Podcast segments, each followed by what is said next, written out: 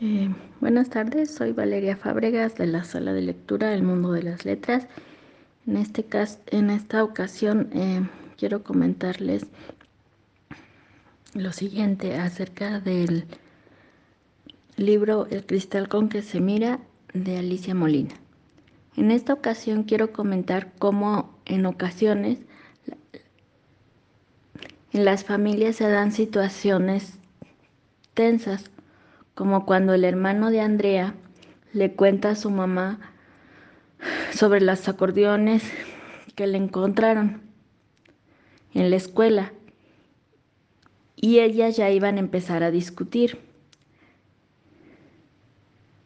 Pero Andrea le recordó a su mamá cuando ella de más chica le hizo un tatuaje en el cuerpo con flores para que ella eh, se acordara de dónde está la derecha y dónde está la izquierda. Ese recuerdo común y grato evitó una segura discusión acalorada y permitió un bonito recuerdo para madre e hija y en general para la familia. Y es cierto como en la vida en ocasiones el hablar de, otra, de otro tema que tenga que ver con la misma experiencia suaviza la situación para todos, aunque sea una situación difícil o complicada. Y nos permite eh, darnos cuenta que a veces eh, las situaciones no son tan negativas como pensamos al principio o eh, nos vienen a la mente nuevas ocurrencias para, para su posible solución. Eh, muchas gracias, este sería mi comentario de la semana. Hasta la próxima. Lectura del cristal con que se mira de Alicia Molina. Eh, buenas tardes, soy Valeria Fábregas de la sala de lectura El Mundo de las Letras y este es otro pequeño comentario sobre el libro de eh, El cristal con que se mira de la autora Alicia Molina. En esta ocasión me gustaría comentarles lo importante que puede llegar a ser una amistad entre dos personas. En este caso, quiero em, enfocarme en la amistad que se da entre Larismar y Emilia eh, cuando Emilia le pide a Larismar que le enseñe a cómo se dice su nombre en, lengua de señas eh, para que ella pueda comunicarse con Larismar.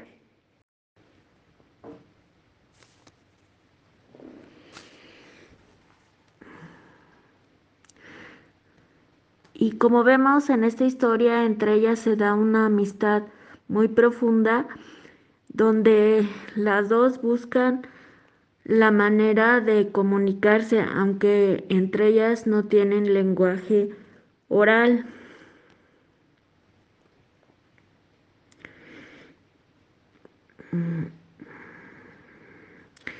Y cuando Estelaris Mar le va mostrando poco a poco a, Emilia cómo, eh, cómo hacer las señas de cada letra de su nombre para que se puedan comunicar y también cómo a través de señas le, em, le muestra cómo se dice, por ejemplo, la palabra casa. Y aquí lo que se me hace muy bonito y muy importante es cómo una verdadera amistad siempre busca el bienestar del otro y cómo comunicarse para saber cómo está pues el amigo o la persona que está con nosotros. Y la otra persona que realmente eh, pues tiene, mm, nos tiene una amistad verdadera y que nos conoce realmente, sabe que en ocasiones por nuestro semblante o por nuestra actitud, pues este puede suceder que eh, que nosotros estemos pasando alguna este eh, alguna como decir alguna situación eh, difícil o algo así y em, y a veces las personas que nos conocen y que nos tienen en estima, que son nuestros amigos, saben perfectamente que hay algún eh, problema o alguna situación desagradable y están eh, pues dispuestos a escucharnos y en, o a, a, tratar de ayudar a resolver determinado problema. Eh, a veces no necesitamos las palabras como dice la historia para, para comunicar, para comunicar lo que, lo que estamos sintiendo. Eh, muchas gracias. Eso se me hace muy bonito eh, dentro de una amistad y pues quería compartirlo con ustedes.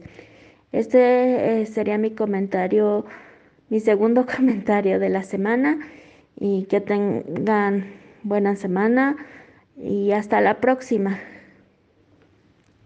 Soy Valeria Fábregas de la sala de lectura El Mundo de las Letras. En una contribución para salas inclusivas.